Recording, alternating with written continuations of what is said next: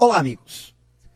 A qualidade do nosso negócio, do nosso trabalho, de nossos produtos e serviços não podem ser avaliados sob o nosso próprio ponto de vista. Ao pensarmos neles como nossa propriedade e com excesso de ego e orgulho, sempre estaremos cometendo um erro. Na verdade, eles não são o que avaliamos, mas sim o que representam para nossos clientes, para as pessoas para quais trabalhamos.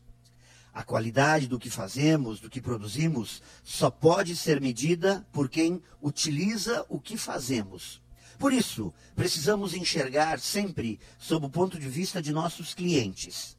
Produtos e serviços são percepções, dependem do olhar de quem os compra, não de quem os vende aprender a olhar e sentir como se fôssemos clientes de nós mesmos é a primeira lição de casa que temos que fazer para tirarmos uma boa nota nas provas do mercado. Respeitar o ponto de vista de nossos clientes é fundamental para sermos aprovados.